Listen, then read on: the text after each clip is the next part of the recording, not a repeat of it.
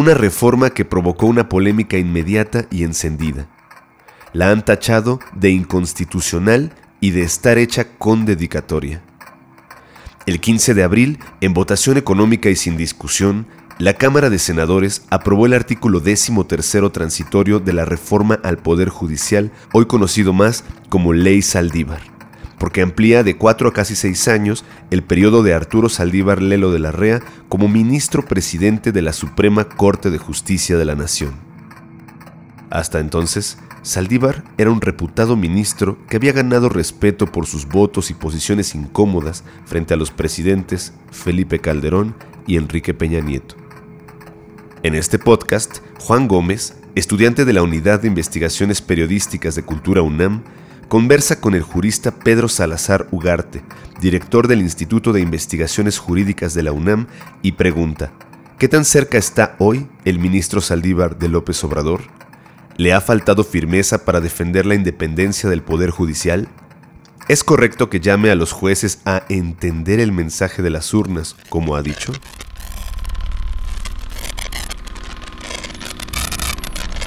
Corriente Alterna. Mi nombre es Pedro Salazar Ugarte, soy investigador de tiempo completo del Instituto de Investigaciones Jurídicas de la Universidad Nacional Autónoma de México y desde hace ya casi siete años he sido su, su director. Eh, voy a concluir este próximo año mi segundo periodo de dirección. Tengo formación como, como constitucionalista, como abogado, como jurista, pero también tengo mi doctorado es en teoría política y eso me permite abordar temas como el que nos ocupa el día de hoy desde esta doble perspectiva, la perspectiva que tiene que ver con el derecho y las normas, pero también las implicaciones que tiene que ver o que tendrá, digamos, en la dimensión del poder, de la política, de la discusión pública, más allá del derecho. El transitorio recientemente aprobado que prolonga estos dos años la presidencia de Arturo Saldívar e incluso los cargos del, del Consejo de la Judicatura Federal es constitucional? Es claramente inconstitucional. Lo digo sin ambajes y lo digo sin dudas, Juan. Hay normas expresas en la Constitución, en el artículo 97 y en el artículo 100, claras, precisas y puntuales que establecen cuál es la duración de los mandatos tanto de quien ocupa la presidencia de la Corte como de las y los consejeros de la Judicatura y que con toda claridad dice que ese plazo es un plazo que no puede ser prolongado. Se dice con claridad que es un plazo definitivo, se marca el número de años y dice además la norma que no podrá reelegirse en el cargo a la persona que ocupa estos cargos. En ese sentido hay una norma constitucional expresa, puntual y clara que pues eh, permite afirmar que ese artículo transitorio es un artículo que contradice a la Constitución y en ese sentido que es un artículo inconstitucional. ¿Es una amenaza a la independencia de la Suprema Corte? Sin duda es una amenaza a la independencia del Poder Judicial Federal en general. ¿Por qué? porque se trata de una norma eh, establecida desde el Congreso de la Unión, que es el poder legislativo, que se entromete en los procesos y tiempos del gobierno del Poder Judicial.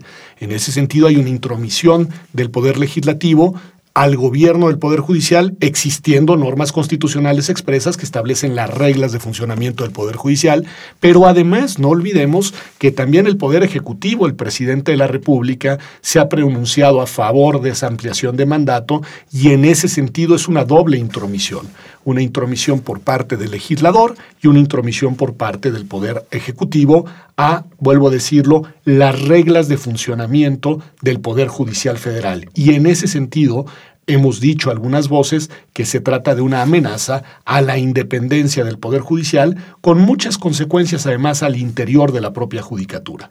Entre otras, que de imponerse esta prolongación de mandato, me refiero específicamente al presidente de la Corte, habría, por ejemplo, tres ministros de la Corte que legítimamente hoy podrían aspirar a ser presidentes de la Corte, pero si sucede esta ampliación de mandato, ya no podrían serlo por la duración de sus propios encargos como jueces constitucionales. En 2018, Saldívar eh, publicó un artículo en donde pedía a los jueces que entendieran el mensaje de las urnas, así entre comillas.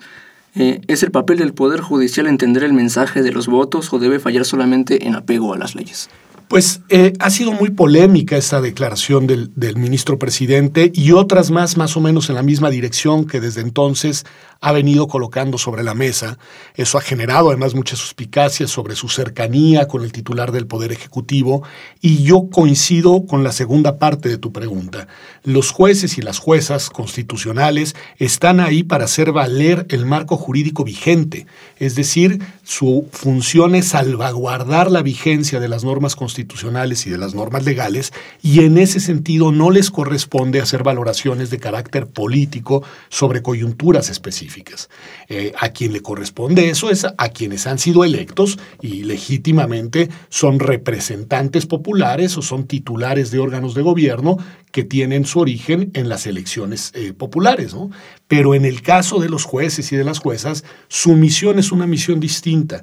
No es la de ponderar y valorar el momento político en el que vive un país determinado, sino el de garantizar la vigencia de las normas jurídicas que están, digamos, plasmadas, vuelvo a decirlo, en la Constitución y en las leyes. ¿Usted considera que con esta declaración Saldívar se extralimitó?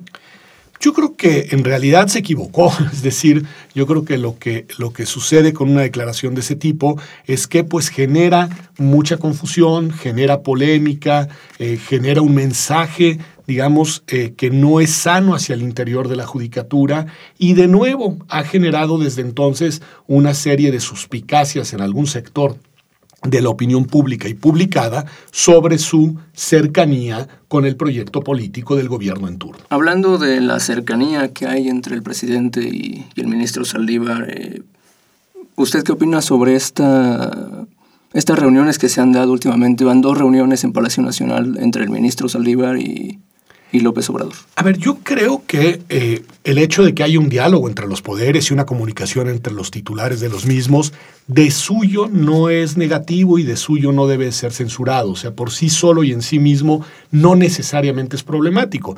Recordemos que, por ejemplo, el presidente anterior de la Corte, el ministro Aguilar, eh, con frecuencia aparecía y acompañaba al anterior presidente de la República, Peña Nieto, en muchos eventos. Y, y eso pues no generaba mayores este, eh, problemas, algunos no lo veíamos con muy buenos ojos, pero en realidad pues ese tipo de diálogo y de presencia suele darse. El problema en el momento actual es que el conjunto de elementos, las declaraciones del ministro presidente, algunas decisiones muy controvertidas, como por ejemplo la declaratoria de constitucionalidad de la consulta popular para juzgar a los expresidentes, como le llamaba el presidente Andrés Manuel López Obrador, eh, el momento en el que se están decidiendo cosas muy delicadas en la Corte y que el propio presidente de la República abiertamente dice que él está cabildeando esas decisiones ante los ministros de la Corte, pues la verdad es que sí da mucho eh, de qué pensar y sí eh, creo que es algo que merece ser señalado, advertido y criticado con esta actitud o con estas acciones más bien se está violando el código de ética que prohíbe justo estas, este tipo de reuniones? Pues yo creo que sí, yo creo que además se está alterando, digamos, la dinámica de distanciamiento y de equilibrio entre los poderes de la Unión.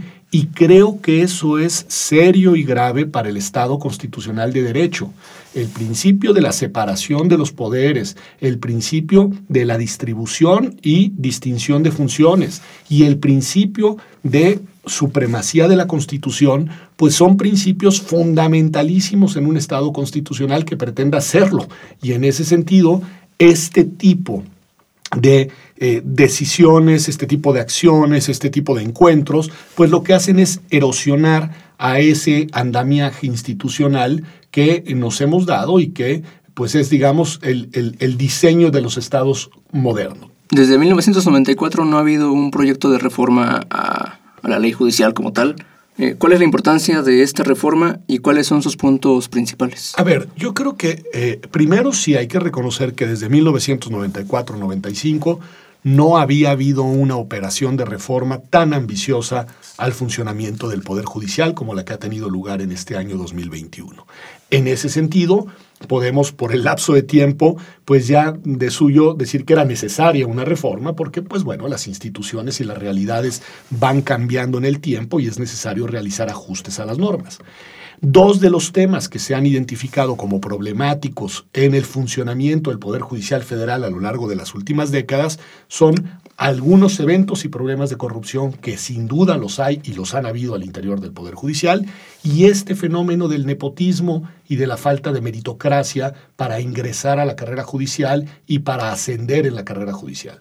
Y bueno, lo que eh, creo que las dos de las virtudes de esta reforma es que en efecto buscan ¿no? medidas que inhiban estas prácticas, que permitan identificarlas y que permitan eventualmente sancionarlas. Ahora, también hay voces que han criticado algunos aspectos de esta reforma. Hay algunos analistas como José Antonio Caballero, como Hugo Concha Cantú, que han advertido que si bien tiene bondades, también tiene problemas. Entre otros, y esto es importante subrayarlo en el contexto actual, es que concentra muchas funciones y muchas decisiones en manos del presidente de la Corte, que es a la vez el presidente del Consejo, de la, Judicatura. Y ese problema de concentrar en manos de un funcionario decisiones tan importantes, pues es precisamente una de las cuestiones que ahora se, eh, se contamina aún más cuando se propone prolongar el mandato de quien actualmente es titular de esa presidencia. Que hay que decir una cosa adicional, Juan, si me lo permite, sobre otro problema de ese artículo transitorio. Ese artículo transitorio es una norma que se conocen como normas privativas, es una norma que está destinada a beneficiar a personas determinadas con nombre y apellido concreto. Y en ese sentido se rompe un principio fundamental de toda norma jurídica, que es el principio de abstracción de la norma. ¿no? Las normas deben ser abstractas y generales, se dice. Bueno, pues en este caso es particular y privativa y también por ese motivo considero que se trata de una norma inconstitucional. A este proyecto se le ha llamado incluso en medios, eh, varios actores políticos lo han llamado una forma de depuración. Y el presidente López Obrador tiene mucho interés en que Arturo Saldívar encabece este proceso de depuración. Es que eh, eh, ahí hay un problema. Eh, lo que necesitamos son instituciones fuertes, no instituciones, digamos, que dependan de personalidades, por más respetadas y distinguidas que éstas sean. Yo no, no, pongo en duda ni la formación ni la solidez como constitucionalista del presidente de la Corte.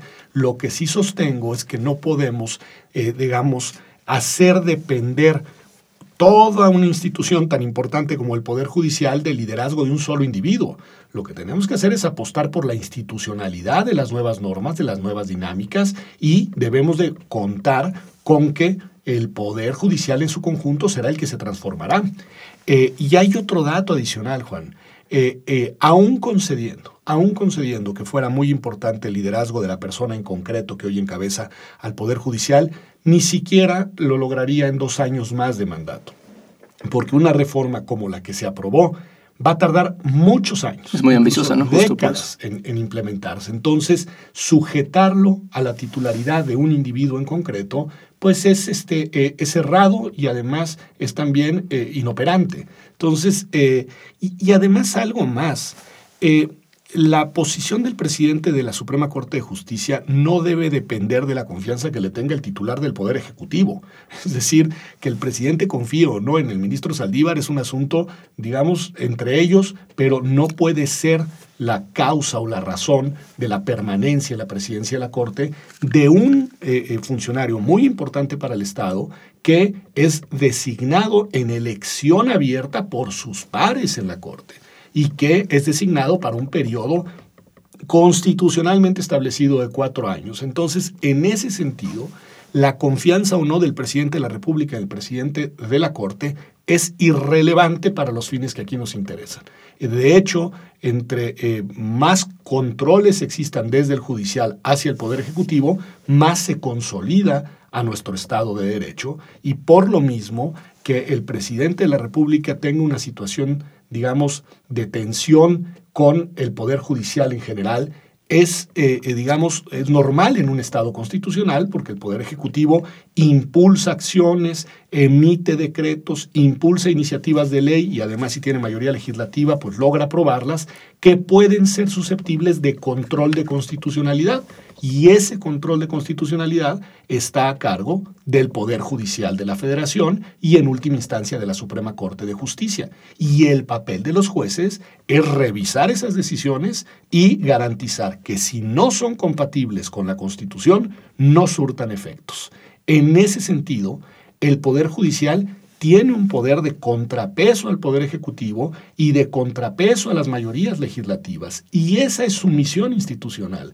Para eso queremos a los jueces, para que controlen las decisiones de los otros poderes y para que expulsen del ordenamiento aquellas decisiones que no son compatibles con la constitución que nos hemos dado. La trayectoria, el perfil de Arturo Saldívar como ministro eh, es una de las variantes de, la, o de los argumentos con los que López Obrador lo está impulsando o pretende que él quiere que encabece esta reforma judicial. ¿Hay otros ministros que podrían encabezarla o por qué este interés que solo Saldívar sea el encargado? Pues mire, eso es algo que valdría la pena, digamos, eh, eh, eh, tener mayor claridad sobre esas intenciones, que no, que no es fácil leerlas, por leer intenciones nunca es fácil.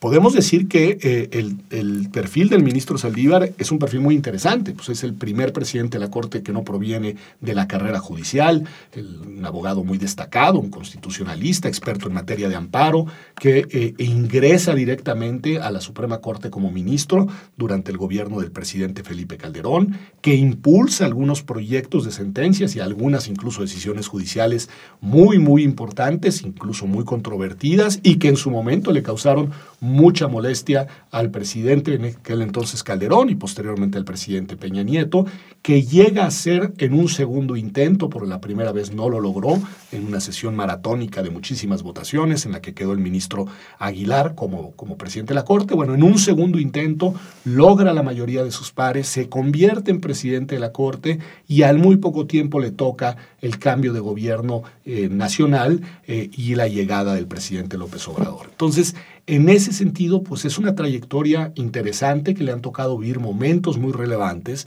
eh, y que por razones que pues podemos mirar, pues ha tenido una cierta empatía, déjame decirlo así, con, con el presidente eh, eh, de la República. Pero vuelvo a decirlo, lo que debemos hacer es consolidar a las instituciones en sus plazos, en sus dinámicas y en sus reglas constitucionales. Y en ese sentido, si la Constitución dice que son cuatro años, son cuatro años, diga lo que diga el legislador, diga lo que diga el presidente de la República. Y claro que hay otros ministros y ministras potencialmente que pueden encabezar al Poder Judicial, encabezar al Poder de al Consejo de la Judicatura y que tienen la capacidad indiscutible, pues por eso son ministras y ministros de la Suprema Corte de Justicia de la Nación, de implementar las nuevas normas que se acaban de aprobar en materia de gobierno del Poder Judicial. Retomando este aspecto de la relación Saldívar-López Obrador, ¿esta extensión de mandato funciona como una palanca para despejar o para pavimentar eh, el camino a reformas que son muy importantes para, este, para esta administración, por ejemplo, la ley de industria eléctrica, la de hidrocarburos o el reciente padrón de telefonía móvil. Pues a ver, se ha generado una polémica también en torno a esos temas. Hay jueces, en plural, porque luego solo se mira uno, pero hay jueces federales que han otorgado amparos a distintas personas en esas materias que, que ahí se señalan, sobre todo por el momento en las dos primeras. Y esos amparos pues han llegado, digamos, a, a, congelar, déjeme decirlo así, los efectos de reformas muy controversiales, muy técnicas y que además, hay que decirlo, pues forman parte de la agenda prioritaria del gobierno actual. Lo que sucede es que los jueces han considerado que esas reformas legales contravienen las disposiciones constitucionales y como no ha habido un cambio de la Constitución, pues dichas reformas, a juicio de estos jueces, son inconstitucionales y no deben surtir efectos. Tarde o temprano, esos casos pueden terminar en la mesa de la Suprema Corte de Justicia de la Nación y será una mayoría, en algunos casos calificada, de ministras y ministros quien tenga la última palabra sobre la validez o invalidez de esas leyes. Y por lo mismo es tan importante, Juan, garantizar la independencia de la Suprema Corte de Justicia frente al Poder Ejecutivo y frente al legislador. Porque, como bien decías en otra pregunta, el razonamiento y las decisiones de los jueces debe de estar apuntalado únicamente en lo que la Constitución establece. Hay un escenario, Juan, que, que, podría explorarse y que no se ha explorado, que es el de que eh, se reformará la Constitución, es decir, que, que, el gobierno, si lograra las mayorías necesarias, cambiara las reglas constitucionales y entonces ya estaríamos en otra discusión, porque ya no tendríamos el problema de que una ley secundaria sea inconstitucional, porque pues, las reglas constitucionales serían otras.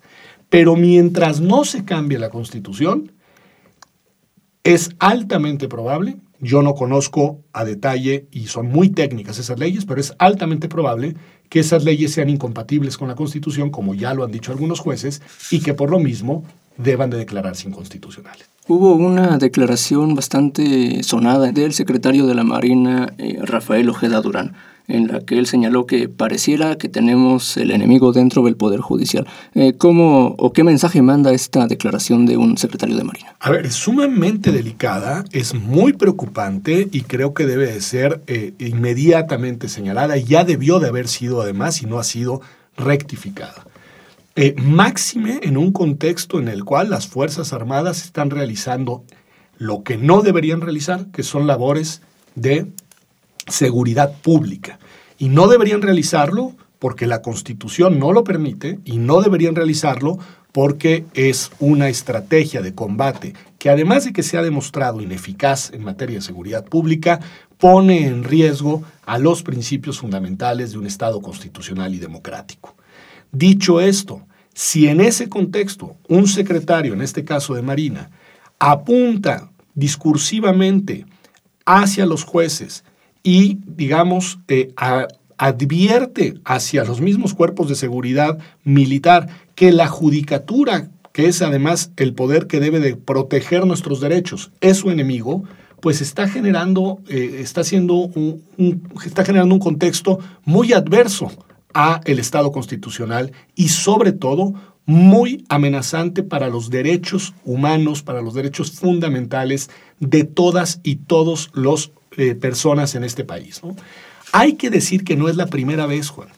Eh, en su momento, en su momento, cuando el presidente Calderón inició con la estrategia que ahora el presidente López Obrador ha incrementado de utilizar a las Fuerzas Armadas para combatir a las eh, organizaciones criminales, también hubo momentos en el que entonces secretario de la Defensa hizo algún tipo de declaraciones también muy hostiles contra la judicatura. Y el propio presidente Calderón también secundó esas decisiones.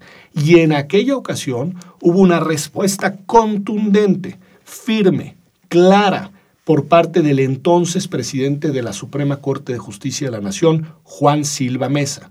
Yo lamento que ahora lo único que hayamos visto es un mensaje de Twitter de parte del presidente Saldívar y no un posicionamiento mucho más firme por parte del Poder Judicial en su conjunto. Es verdad que existe un posicionamiento de la Asociación Nacional de Jueces, Juezas y Magistrados y Magistradas. Eso es verdad. Y que también esa asociación se ha pronunciado en contra de la prolongación del mandato del presidente de la Corte y de los consejeros de la Judicatura. Pero esa es una asociación civil que si bien reúne a muchas y a muchos de los juzgadores federales del país, no es la voz del Poder Judicial de la Federación. La voz del Poder Judicial de la Federación es sobre todo la del ministro presidente y yo creo que el ministro Saldívar, frente a las declaraciones del secretario de Marina, debió y debería ser mucho más categórico y mucho más contundente. Justo le quería preguntar sobre esta respuesta que da Saldívar. Eh, ¿Se da esta aprobación el 15 de abril? y guarda un silencio eh, de días. ¿Cómo fue recibida este, esta respuesta eh, de un comunicado que emite desde su cuenta de Twitter? ¿Cómo fue recibida en el ámbito académico? A ver, yo creo que hay dos lecturas posibles de ese silencio. La lectura, digamos, eh, favorable a la decisión del ministro Saldívar, en el sentido de no pronunciarse en tanto la reforma no fuera publicada y no pronunciarse sobre el fondo de la misma, cosa que no ha hecho, en tanto que él es ministro de la Suprema Corte y el caso podría, puede, es probable que termine llegando a la propia Corte para que sea el pleno de la misma el que determine si el transitorio es constitucional o no. Esa es una, eh, digamos, interpretación posible, es una interpretación jurídicamente, me parece atendible, y es la que él mismo ha argumentado. Eh, sin embargo, sin embargo, También hay quienes desde otra perspectiva han dicho que aquí lo que hacía falta no era un pronunciamiento de fondo jurídico sobre la constitucionalidad o no del artículo transitorio, sino simplemente un posicionamiento público en el que el presidente de la Corte, para quitar tanta zozobra, tanta inquietud, tanta preocupación que ha generado este artículo transitorio, simple y sencillamente, como de hecho lo hizo el consejero de la Judicatura Bernardo Batis, dijera públicamente, pues yo no sé qué hayan y qué vayan a aprobar, no sé qué se vaya a decir sobre ese transitorio, pero yo me voy a ir cuando termine mi mandato al término de cuatro años, porque eso es lo que dice la Constitución. Con eso hubiera distendido mucho el ambiente y hasta el día de hoy no lo ha hecho. Y, este, y bueno, yo creo que ya no lo va a hacer. Así que e incluso es probable, se dice, él mismo ha dejado entrever que él se abstenga de participar en la, en la, en la votación, eh, eh, eh, que eso no es tan sencillo tampoco. Para que un ministro de la Corte pueda no participar, entre otras cosas, requiere de la anuencia de sus demás colegas en la Corte y bueno, pues ese asunto es de pronóstico reservado no sabemos hacia dónde va. Lo que sí es altamente probable es que más pronto que tarde llegue la famosa acción de inconstitucionalidad ante la Suprema Corte de Justicia. Eh, durante esta votación, ¿cómo podemos entender que algunos senadores del PRI y del PRD, que son oposición, votaron a favor de, este, de esta inclusión del artículo decimotercero transitorio? Pues mira, ahí de nuevo, Juan, eh, hay distintas maneras de interpretarlo. Hay, algunos de ellos han dicho que no se dieron cuenta, lo cual pues es una eh, creo que disculpa muy poco, pues muy poco atendible, ¿no? Este, y pues también lo otro es que en ese terreno legislativo, bueno, la negociación política, como bien sabemos, forma parte de las dinámicas. Y no está mal, Juan. ¿Por qué? Porque son órganos políticos y son órganos en los que lo que buscan las distintas fuerzas políticas es lograr mayorías para impulsar sus agendas. En ese sentido, en ese sentido, que eso suceda en el legislativo, pues lo podemos reprobar desde un punto de vista de nuevo político o desde un punto de vista de ética política, lo podemos cuestionar este, pues, desde un punto de vista de la incongruencia que supone, pero sabemos que puede suceder. Lo que no debe suceder es que un artículo que logró mayoría legislativa, pero que contradice a la Constitución, surta efectos. Y para eso regresamos a nuestro punto. Para eso están los jueces y para eso está la Suprema Corte de Justicia, para que ese artículo no surta los efectos que pretendieron quienes lo aprobaron. ¿Existe un precedente sobre ampliación de periodos eh, que pueda sostener o que pueda impugnar esta, la legitimidad de la ley Salívar? A ver, hay un precedente que ha sido muy ominoso. Es el precedente de la ampliación de mandato de algunos, porque no fueron todos, los actuales magistrados del Tribunal Electoral del Poder Judicial de la Federación en un evento muy criticado también, muy, muy desasiado, muy incluso penoso. Eh, tomaron posesión un día y luego regresaron a los dos días para volver a tomar posesión estos magistrados. Disculpe, ¿en qué año fue esta, este, es este presidente? Es en la designación de estos, de, de, estos actuales magistrados. No quiero errar exactamente en el año preciso, pero mi cálculo es que de haber sido por ahí de 2000 eh, durante el periodo de Peña Nieto, o sea, en, el gobierno anterior, ¿no? En el gobierno anterior, este, eh, con la legislatura anterior también, o sea, previo a 2018, y se les amplía, 2015 yo creo que debe haber sido una cosa así, se les amplía a estos magistrados el, el periodo del mandato y eh, desde entonces muchas voces advertimos que eso era una amenaza a la independencia de los magistrados electorales. Eh, llegó el caso a la Corte y en una votación dividida, a pesar de que había un proyecto elaborado por el ministro Alfredo Gutiérrez Ortiz Meras proponiendo la inconstitucionalidad, no se logró la mayoría de ocho votos y se impuso la ampliación del mandato. Y esos magistrados, los actuales magistrados y magistradas del Tribunal Electoral, han sido profundamente cuestionados y criticados precisamente por tomar decisiones que parecen digamos, indicar que su independencia no es tal. Se les ha criticado a una mayoría por haber votado a favor de las posturas de algunas decisiones muy polémicas cuando el gobierno anterior era el que estaba en el mando, es decir, decisiones a favor del PRI en aquel momento, y ahora una serie de decisiones a favor del partido de Morena desde el día uno, digamos, en el que se cuestionaron, por ejemplo, eh, los gastos de campaña y el manejo de los recursos en la campaña política de 2018. Bueno, es una muy buena prueba de que la imparcialidad judicial sí puede verse comprometida si los propios jueces aceptan una ampliación de mandato que proviene de un acuerdo político, porque se ven beneficiados de una decisión que es a todas luces inconstitucional y eso compromete su criterio, compromete sus decisiones y merma su imparcialidad. Un término empleado por la oposición, incluso en medios para definir la ley, la ley Saldívar, ha sido eh, golpe de Estado a la Corte. ¿Usted coincide en llamarlo de esta manera porque sí o porque no?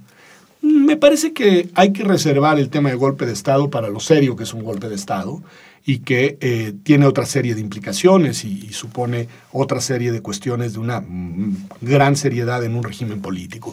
Eh, no, yo creo que es un golpe constitucional a la independencia de la Corte y con eso basta, ¿eh? con decir es una decisión que compromete la independencia del Poder Judicial y que supone una intromisión por parte de los otros poderes en las dinámicas de funcionamiento del mismo, con advertir eso es más que suficiente para decir aquí estamos frente a algo muy serio, que no debe, no debe de surtir efectos.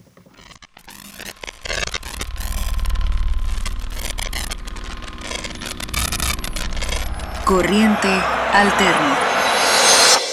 Entrevista Juan Gómez. Edición Emiliano Ruiz Parra.